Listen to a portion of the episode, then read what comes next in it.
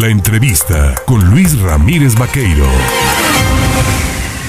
8 de la mañana ya con 23 minutos. Oiga, pues es eh, momento de hacer un análisis, de hacer un alto, ¿no? De hacer una reflexión, de dar gracias a la vida, de dar gracias al Creador por un año, pues, eh, de trabajo, un año de actuaciones, de dedicaciones, de, de proyectos y que bueno, en unión familiar se espera cerrar, ¿no? Por parte de todas las familias en el estado de Veracruz. Yo le agradezco de verdad al nuevo vocero de la Arquidiócesis de Jalapa, al presbítero Juan Beristain de los Santos, el tomarme el teléfono esta mañana. Padre, ¿cómo está?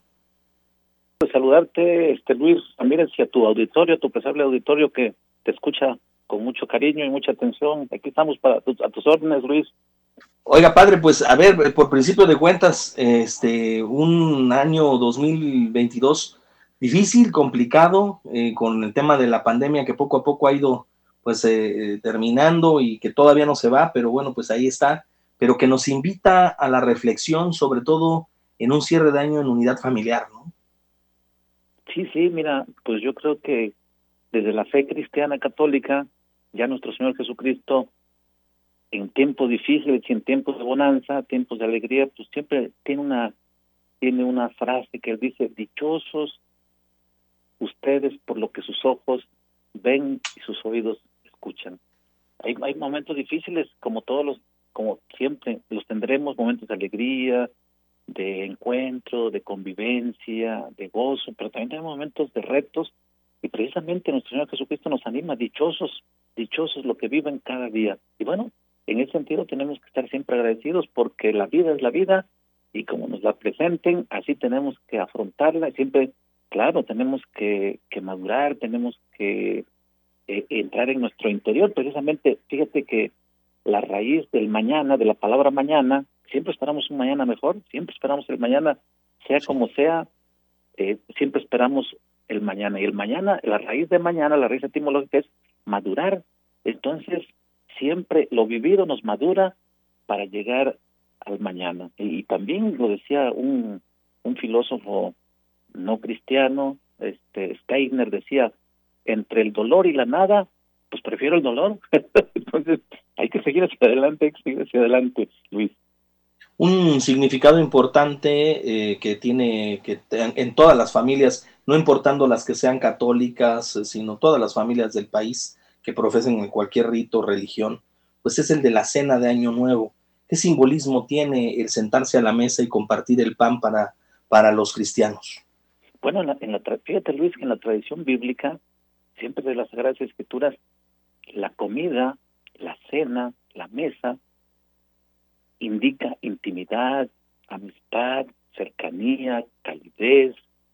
Entonces, precisamente, esa es una tradición bueno, ahora como está la cena últimamente, como está organizada, bueno, es de nuestro, es de tiempos recientes, pero siempre eh, tiene esta carga afectiva, emocional, de encuentro, de frescura, de renovación. Entonces la, la cena, aunque sea pobre o rica, aunque sea suculenta, aunque sea pobre, aunque sea abundante, aunque decíamos aunque sea opípara o muy pobre, bueno, siempre hay que, hay que alegrarse. Ya es un ambiente que nos, nos engloba, que nos abarca a todos, y la cena tiene ese sentido, de dar gracias, de estar conviviendo, de reunirnos, de encontrar los momentos emocionantes, de dar gracias por lo vivido, pero sobre todo tener siempre una esperanza y, y pensar que el Señor, Dios, va con nosotros, está con nosotros. Siempre en, en, la Sagrada Escritura, en el Nuevo Testamento, los grandes hombres que marcaron la historia, que hicieron las revoluciones en el Antiguo Testamento, siempre decían, bueno, si Dios va conmigo, nada temo, voy para adelante. Entonces la cena ese, ese, significado tiene y ojalá y no se pierda y ojalá y también sepamos discernir porque bueno, pues hay mucho consumismo a nuestro alrededor que a veces nos puede privar y decir, bueno, pues no voy a hacer una cena porque no tengo caviar, no tengo pavo, no tengo lomo de cerdo y bueno, vamos a hacer todo esto para salir adelante. Haya poco, haya mucho, siempre reunirse, siempre reunirse porque la familia es la primera célula de la sociedad. Si la familia está alegre, está contenta en medio de las dificultades, nuestra sociedad va para adelante, Luis. Necesario en el cierre y en el ejercicio de reflexión, de análisis de este 2022, el perdón. El perdón es importantísimo, ¿no?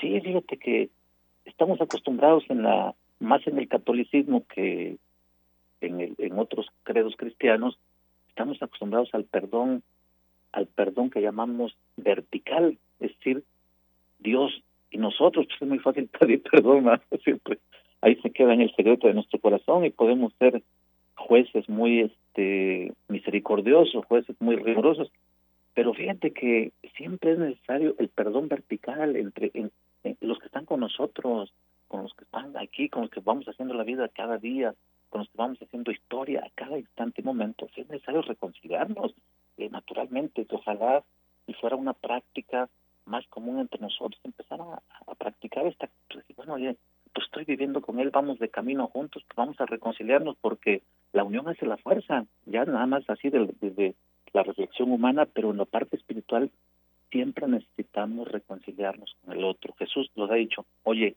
si vas a dar gracias a Dios, pues tienes que reconciliarte con el otro, así lo dijo él. Si vas al templo a presentar tu ofrenda y estás disgustado con el que está junto a ti, con el que colabora contigo, con el que hace la vida contigo, deja tu ofrenda y regresa y pide perdón y después vuelves. El perdón es una condición necesaria, además nos sana, nos, el, el perdón nos sana, ¿eh? nos sana. El perdón, naturalmente, el perdón con los demás, que es el perdón horizontal, ¿no? Es necesario, Luis. Ahora bien, eh, eh, ante el eh, embate de corrientes del pensamiento distintas que fomentan la cultura de la muerte, ¿cuál es el mensaje de cierre de año de la Iglesia Católica para los jalapeños, para el territorio veracruzano? Bueno, mira, siempre, siempre nosotros nos basamos precisamente en, en, la, en la tradición judeo-cristiana que siempre va a promover lo positivo, lo afirmativo, la vida, y la vida no nada más la vida, sí, naturalmente que la vida digna, la vida material, vivir con dignidad. El Papa, el Papa Francisco en un, en una de sus últimas, bueno, en su carta programática, es decir, su documento luminoso, que es el momento de la que se llama El gozo del Evangelio, en el número 192 dice así, literalmente dice, quiero que todos tengan la prosperidad de todo lo necesario, que no haya gente que que se quede con, con lo mínimo, siempre con lo necesario. Por eso el Papa y la Iglesia, la fe, la, los credos cristianos siempre vamos a defender la vida, luchar, esforzarnos, saber que todo viene de Dios. Entonces el mensaje es que no nos desesperemos, siempre a haber, siempre nos vamos a enfrentar, la, la vida está tejida, la existencia humana abandonada a la libertad del hombre, pues está dando, está, está entrecruzada, tejida por la luz y la oscuridad, por el bien y el mal. Ahora no es que haya el, no es que haya el bien y el mal, porque eso es maniqueísmo, sino que tiene que haber Dios, que es el Dios de la vida. En el Génesis dice, y cuando hizo toda la creación, y vio Dios que era bueno Dios, el Dios, el Dios de la bondad, el Dios de la misericordia, como lo presenta Jesucristo. Es el mensaje para todos nuestros hombres de buena voluntad y creyentes, católicos o no católicos, cristianos de todas las denominaciones. Pues Juan Beristain de los Santos, presbítero, vocero de la Arquidiócesis de Jalapa, bienvenido a En Contacto. Espero que podamos estar en comunicación constante para seguir mandando el mensaje de la Iglesia Católica a los eh, radioescuchas. Pues estamos a tus órdenes, te agradezco a ti, Luis.